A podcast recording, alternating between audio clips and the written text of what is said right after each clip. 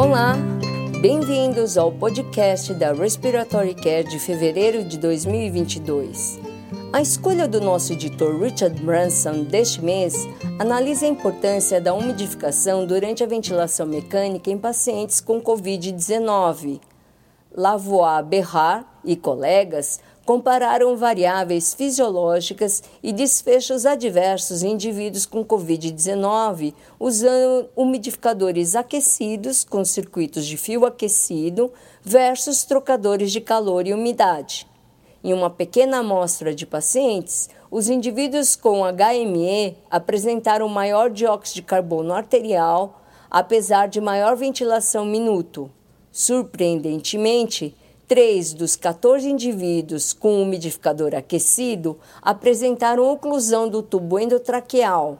Eles descobriram que a alteração dos locais de atendimento para controle de infecção durante picos de Covid aumentou a temperatura ambiente, impactando a eficiência dos umidificadores aquecidos Após as alterações na temperatura máxima da placa de aquecimento, nenhuma oclusão adicional foi observada.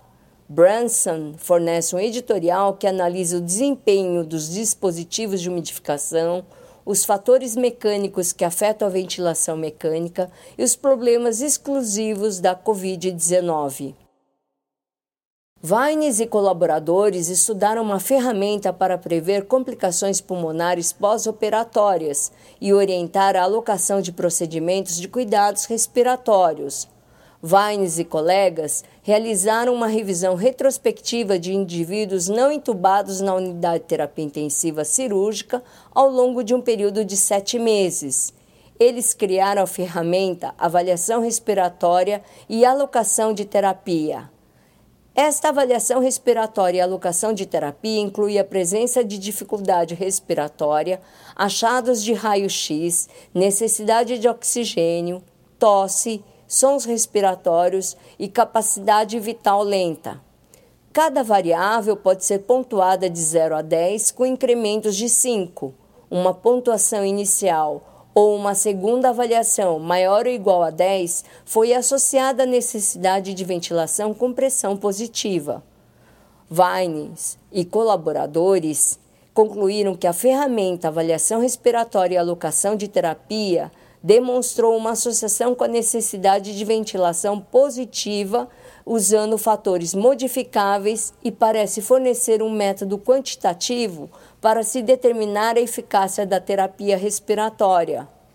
Stoller opina que determinar a alocação de cuidados respiratórios, ou seja, o cuidado certo para o paciente certo no momento certo, é o santo graal dos cuidados respiratórios Stoller revisa sua longa experiência com protocolos de tratamento respiratório e enfatiza os princípios de desenvolvimento e de implementação de protocolos.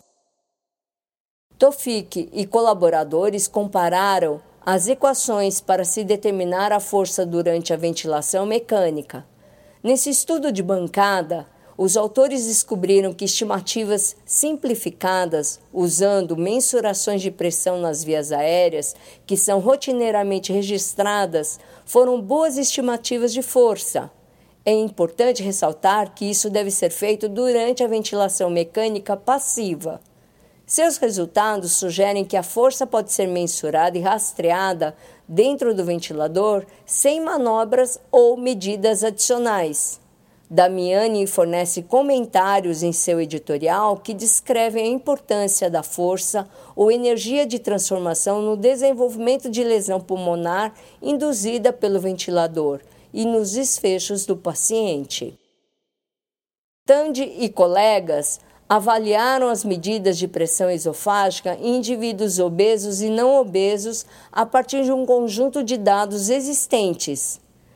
De colaboradores descobriram que a pressão esofágica expiratória final média foi maior em 2 centímetros de água no grupo de obesos. Os autores compararam as configurações de PIP no grupo de obesos com as tabelas de ensaio clínico EP22 de titulação da PIP guiada pela pressão esofágica. O ajuste da PIP derivado empiricamente foi significantemente menor do que o sugerido pelas tabelas para manter uma pressão esofágica expiratória final positiva.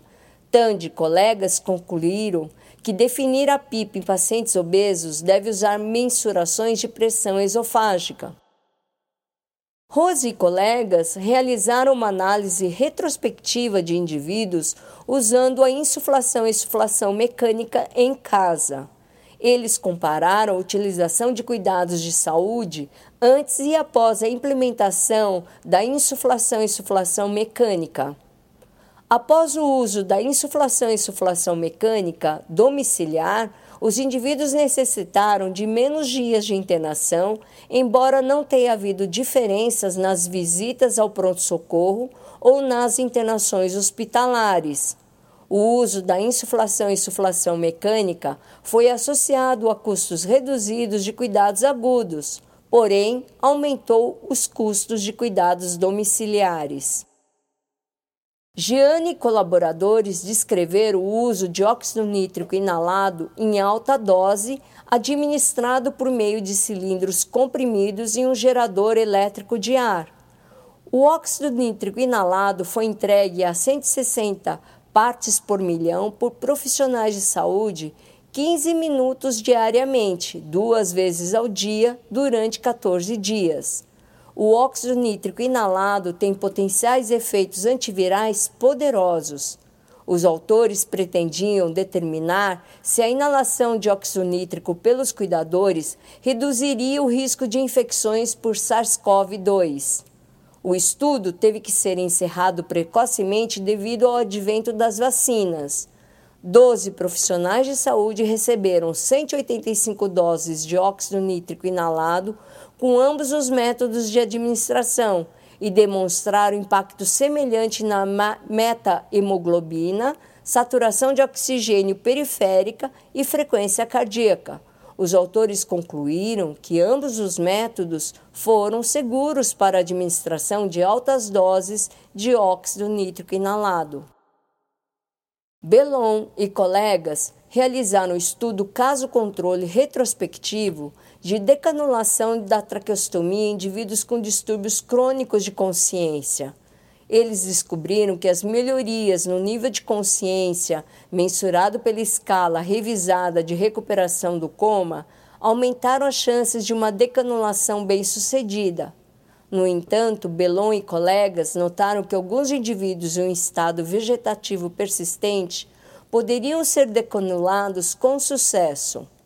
A falha em melhorar o nível de consciência e a manutenção da traqueostomia continuamente foram associadas à mortalidade dos pacientes. Crime e colaboradores fornecem uma revisão narrativa sobre o uso de cânula nasal de alto fluxo em indivíduos com Covid-19. Esta revisão cobre a justificativa, benefícios e riscos do uso da cânula nasal de alto fluxo. Claramente, as preocupações sobre a cânula nasal de alto fluxo em criar aerossóis dispersos foram deixadas de lado, de acordo com os autores. A cânula nasal de alto fluxo continua sendo um tratamento de primeira linha para pacientes com Covid-19 e hipoxemia moderada. Sarra e colaboradores fornecem uma revisão sistemática do uso de broncoscopia na Covid-19. Eles descobriram que a broncoscopia frequentemente resulta em uma mudança significante no tratamento do paciente e a transmissão de SARS-CoV-2 parece ser baixa com o uso consistente de equipamentos de proteção individuais adequados. Lipnick e colaboradores fornecem um artigo especial sobre o impacto da cor da pele na precisão da oximetria de pulso, um tópico de intensa discussão na imprensa leiga.